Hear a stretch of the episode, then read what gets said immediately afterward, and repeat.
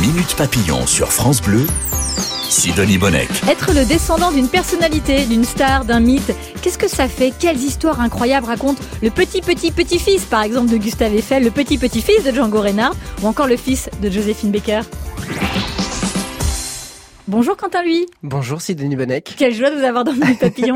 vous êtes animateur et, et, reporter euh, terrain pour France Bleu. On vous retrouve tous les matins dans le 6-9 de France Bleu Paris.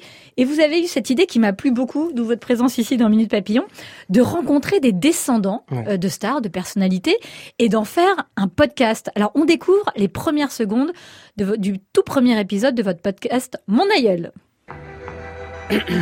Alors, euh, l'itinérance. Si on prend la définition dans un dictionnaire, on tombe sur le fait de se déplacer, de suivre un itinéraire. Vaste projet. Je sais pas pour vous, mais moi j'ai toujours eu du mal à en suivre un précis lorsqu'il s'agit de mes projets justement. Si ce n'est peut-être être en mouvement, se déplacer, aller sur place, aller voir. J'ai- J'ai toujours fait ça. Et l'itinérance m'a toujours fasciné d'ailleurs. Je me souviens demander à ma mère qui étaient ces personnes souvent mal perçues, installées sur un parking en sortie de la ville avec une multitude de caravanes. Ce à quoi on me répondait les gens du voyage. Souvent péjoratif, moi je trouvais ce qualificatif finalement très joli, très poétique, et, et cette vie comme une vie de liberté, celle qui nous fait prendre la route pour être en perpétuel mouvement. Elle est géniale cette idée de- d'aller rencontrer les aïeuls. Et moi j'aimais bien cette introduction. On comprend que vous avez besoin de, de rencontres, d'aller à la rencontre des, de personnalités. Mais pourquoi vous choisissez des descendants particulièrement?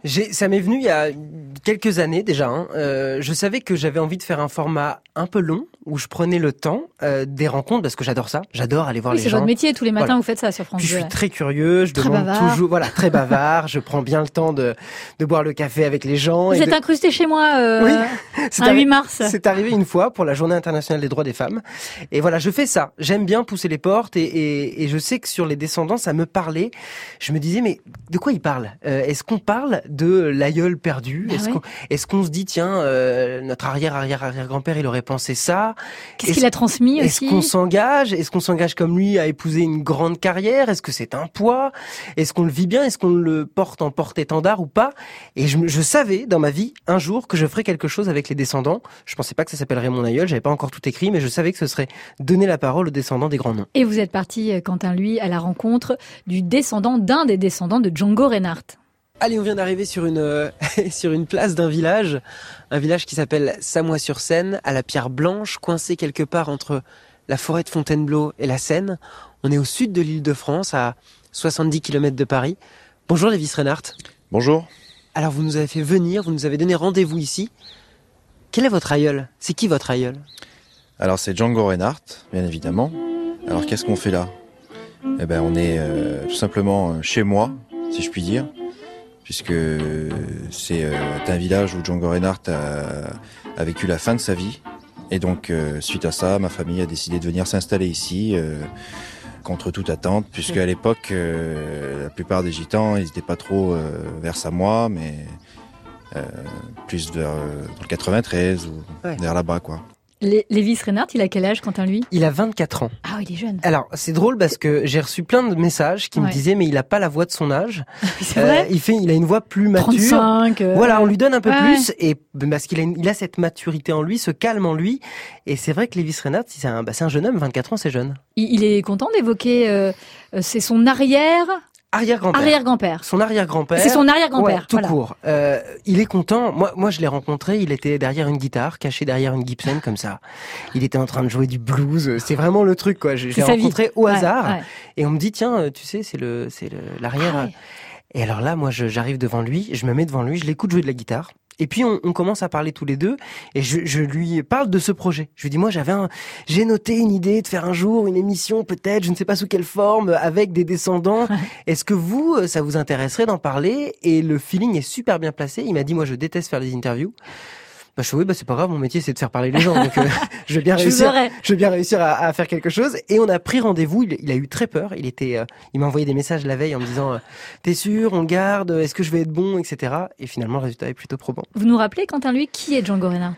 Bah, Django Reinhardt, c'est c'est une figure très importante. Je crois que c'est le deuxième nom. J'avais lu ça en préparant le, le podcast. C'est quand on dans le monde entier, quand on Mhm. demande aux gens de citer des gens euh, de, de, de- des jazzman, Ouais. c'est le deuxième nom qui ressort après Louis Armstrong. Ah, génial. Donc c'est mondialement connu. C'est un guitariste de jazz qui a inventé. Alors j'aime pas trop euh, parler à la place des gens, mais qui a inventé le jazz manouche, en tout cas un style de jeu de guitare, et qui a une vie quand même assez romanesque. C'est-à-dire qu'on on- on est sur un personnage, un caractère très fort. Il a eu des accidents. Il a, on, on- on connaît moi dans ma famille par exemple, Oui. quand j'étais petit, on parlait de Django, on parlait de, de, de ce guitariste qui n'avait que deux doigts pour jouer de Ah, la Qu'est-ce guitare. qui lui est arrivé d'ailleurs?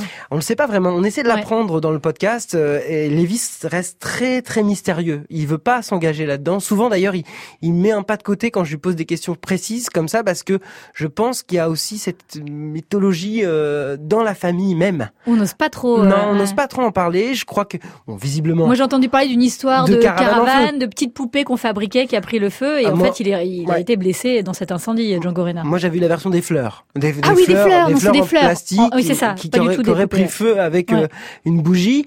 Euh, bon, visiblement, ce, ser- ce serait ça. Il a été très marqué, notamment à la jambe et donc à la main. Ouais. Et il était déjà guitariste puisqu'il a commencé la guitare, le guitar banjo à 11 Ouais. ans, Django. Et il a commencé par le violon aussi petit. Mais c'est à l'hôpital, Quentin, lui, qu'il apprend vraiment à jouer, Django Reinhardt, et Bah, justement av- avec euh, le peu de doigts qui lui restait et de manière virtuose. Je crois qu'on développe quelque chose quand on nous retire euh, soit un sens, soit des membres. On, on développe quelque chose. On, on devient un peu un surhomme.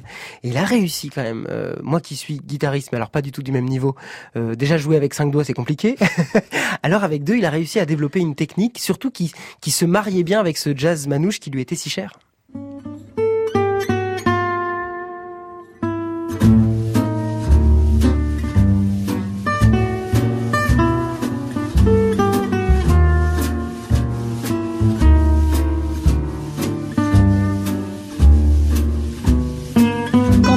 Avec Lévis Reinhardt, qui est donc l'arrière-petit-fils de Django Reinhardt, musicien de jazz manouche. Vous êtes à Samois-sur-Seine, donc on est, euh, on est en Seine-et-Marne. C'est ça. On est dans Seine-et-Marne. 70 km au sud de Paris. Exactement.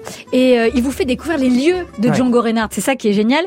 Et déjà, il vous emmène devant sa maison. Oui. Et alors, alors déjà, à quoi ressemble la maison? Est-ce que Lévis Reinhardt a déjà eu l'occasion de pousser la porte? Alors, je lui en ai parlé. euh, déjà, on, on va replanter le décor sur Samois-sur-Seine Ouais. parce que euh, quand je suis arrivé, j'ai garé ma voiture et je me suis retourné. J'ai découvert un petit village, mais vous savez, le petit village de Gaulois, quoi.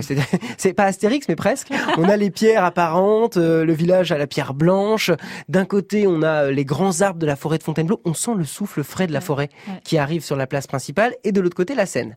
Et puis, bah, on est, on s'est retrouvé sur la place du village et, je lui dis, il y a la, la maison qui est là. Est-ce que tu peux m'emmener là-bas? On part, on part devant et je lui dis, est-ce que tu es déjà rentré à l'intérieur? Est-ce que tu as déjà On se vous voit dans le podcast, mais on- Mhm. on est devenu quand même un peu plus proche après ça. Il me dit non, je- ça m'intéresse pas trop. Oh, C'est fou ça. Euh, et, euh, alors moi, moi qui étais là en train de lire la plaque euh, ici euh, vécu et mouru euh, Django Reinhardt, je me suis dit, ah, moi j'étais très surpris. Je pense qu'il y a une forme de pudeur qui euh, qui s'installe aussi dans cette histoire et il me dit, vous savez, moi je suis né en 97, il est il est mort en 1953, donc il y a une forme de, dé- de détachement, mais peut-être qu'il va puiser euh, cette attache avec son aïeul ailleurs. Dans la musique, par exemple. Par exemple, Mais d'ailleurs, quel est le trait commun entre ces Reinhardt? Il y a forcément une descendance. Et d'ailleurs, il vous répond à cette question de manière assez bouleversante. C'est drôle parce qu'il me dit euh, les Reinhardt. Ah, déjà, il marque un temps d'arrêt parce que là, on, on- on rentre vraiment dans le perso. Hein. Je lui dis voilà, dans la famille, est-ce qu'il y a des traits de Reinhardt? Il me dit voilà, les, les Reinhardt, c'est des gants de, c'est des mains de fer dans un gant de velours. Ils sont un peu euh, bruts comme ça, Ouais. euh, et- mais c'est très touchant parce que finalement, c'est ce qu'il me disait. Finalement, c'est un, un cœur tout à fait sensible et quand on va chercher justement euh, les histoires de son ancêtre, par exemple de son aïeul. Euh, je sens que l'émotion est là quand même, Mm. et pas loin. Et elle est même tangible et palpable dans la façon dont il joue d'un instrument de musique. Et d'ailleurs, il a joué pour vous, Oui. Lévis Reinhardt.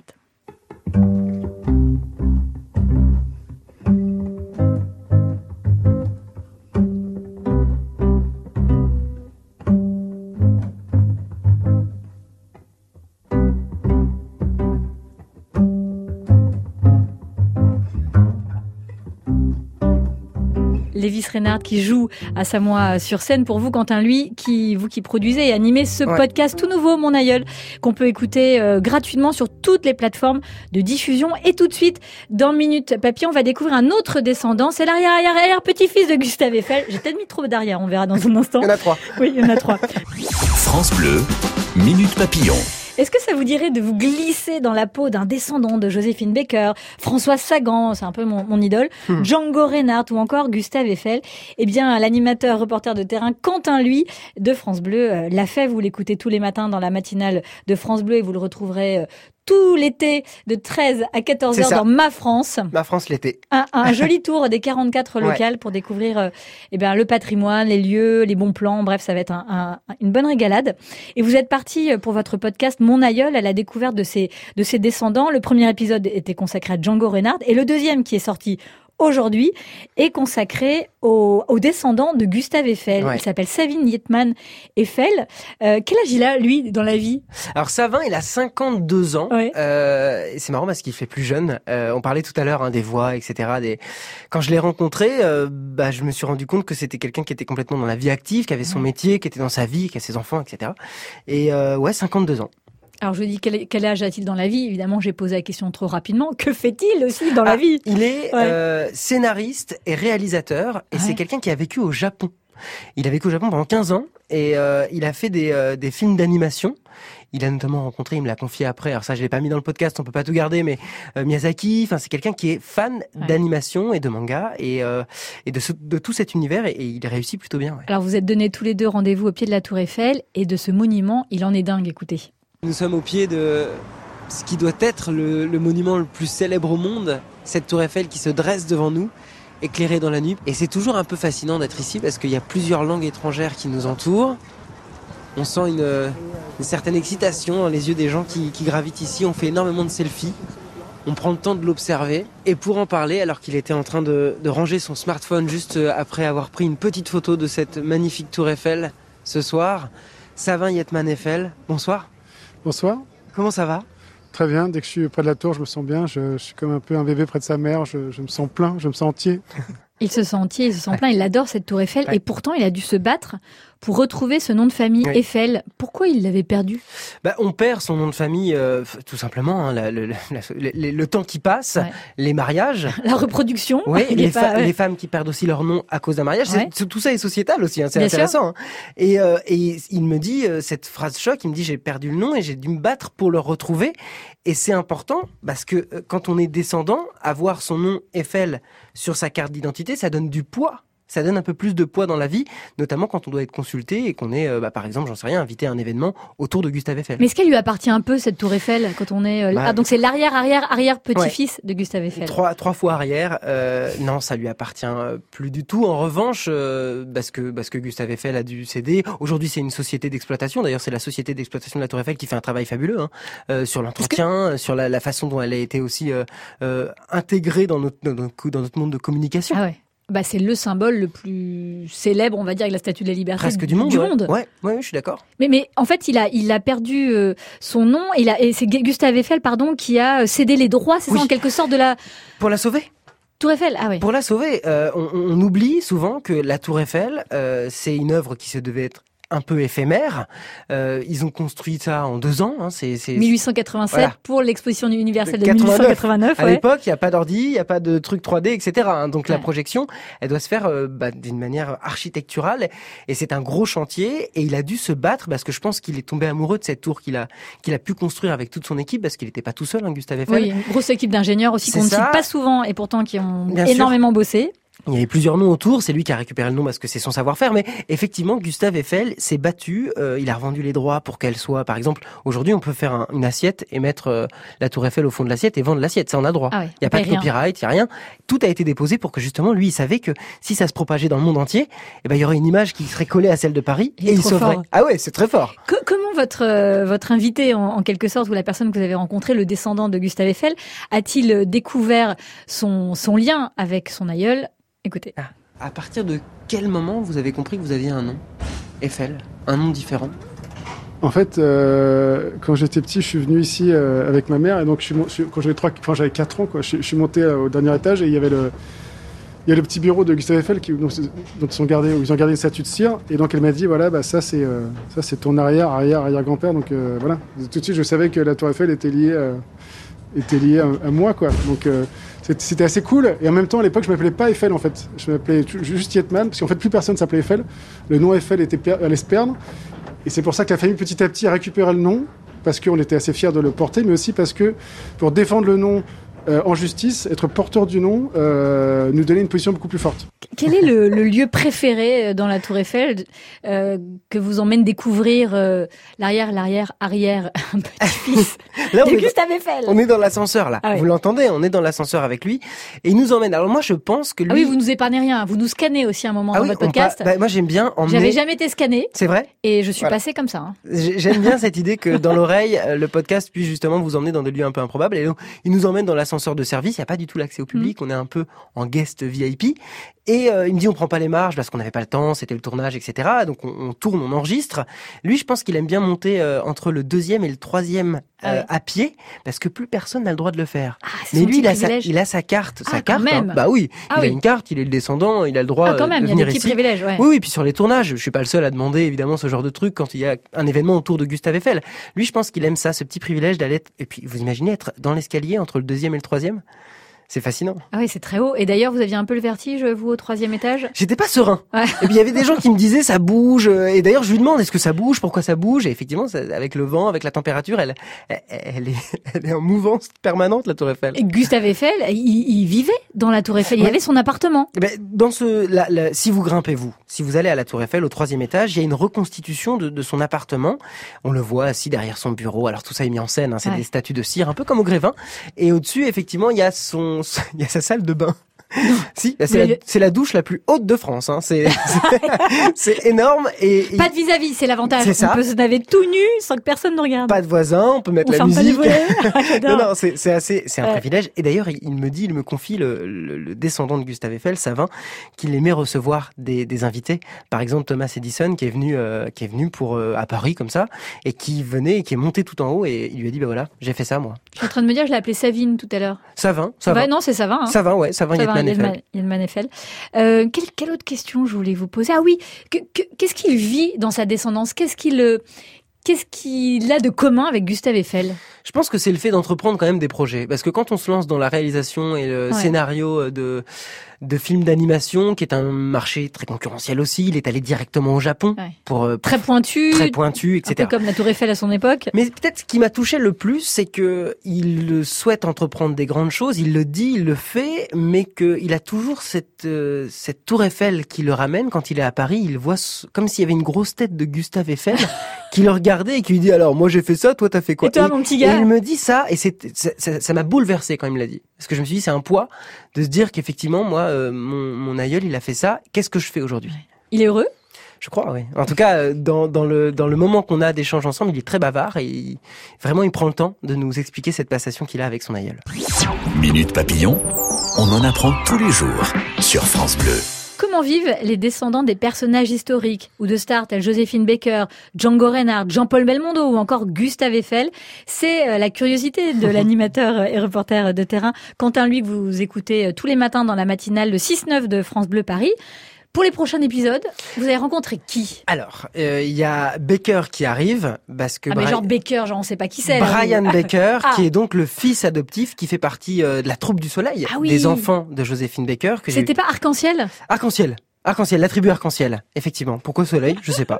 C'est peut-être le, le côté. Bon bref. Et donc j'ai rencontré Brian Baker et on a vraiment pris le temps aussi d'échanger. Euh, avant, je voulais vraiment savoir si euh, ça le gênait ou pas d'en parler. C'est ce que j'essaie de faire avec euh, chacun des invités que je peux contacter. J'aime pas rentrer non plus comme ça avec un, Ouais. un pied dans la porte en disant bonjour, on fait une pour émission. votre genre, Quentin. Non, un peu. mais c'est, j'en laisse pas trop le choix, mais j'ai- j'aime bien savoir s'ils sont à l'aise à l'idée d'en parler ou pas. Et Brian, c'était le cas. Donc on a passé une heure ensemble. Et puis les prochaines, mais je suis en train de contacter en fait, tout simplement, Ah oui. parce que j'ai fait une trilogie pour l'été avec euh, euh, Eiffel, Reinhardt, Baker pour partir en vacances avec euh, avec des idées et puis avec aussi cette euh, voir si ça marchait, si ça plaisait aux gens, qu'on parle sûr, finalement aux descendants. Et je reprends les tournages bientôt. Et il y a quelques noms qui me titillent forcément. Et je cherche à rentrer en contact, par exemple avec Camille Claudel. Ah bah allez-y, allez-y. pas pas- elle, pas- mais ses descendants Les descendants de Picasso? De Picasso. j'ai aussi Monet que j'aimerais bien faire, qui n'a qui n'a plus de descendants directs, mais qui Vous dites plus les prénoms maintenant. là. Maintenant, Ah oui, alors moi, un melon. je Et parti- encore, quand ah vous ouais, direz que les prénoms, là, vraiment, Avec Claude. je cherche à joindre Non, Claude. par contre, Claude Monet à Giverny, c'est un, Ouais. un petit rêve. Ah, D'aller sur place et de comprendre l'ambiance qui s'est dégagée à l'époque. Euh, On m'a raconté notamment que, par exemple, il avait fait fermer l'école plus tôt pour qu'il déjeune plus tôt avec ses enfants. Ah, c'est génial. C'est vrai, ça. Ah, ce pouvoir. Ça, c'est très vrai, ça. C'est trop mignon. Comment on lance un podcast tout seul?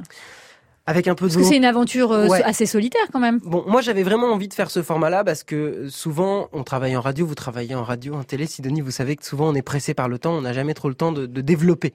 Et là, je savais que le podcast pouvait permettre ça. On avait le droit de faire ce qu'on voulait. Je me suis dit, c'est- super, ça veut dire qu'on prend le temps qu'on veut.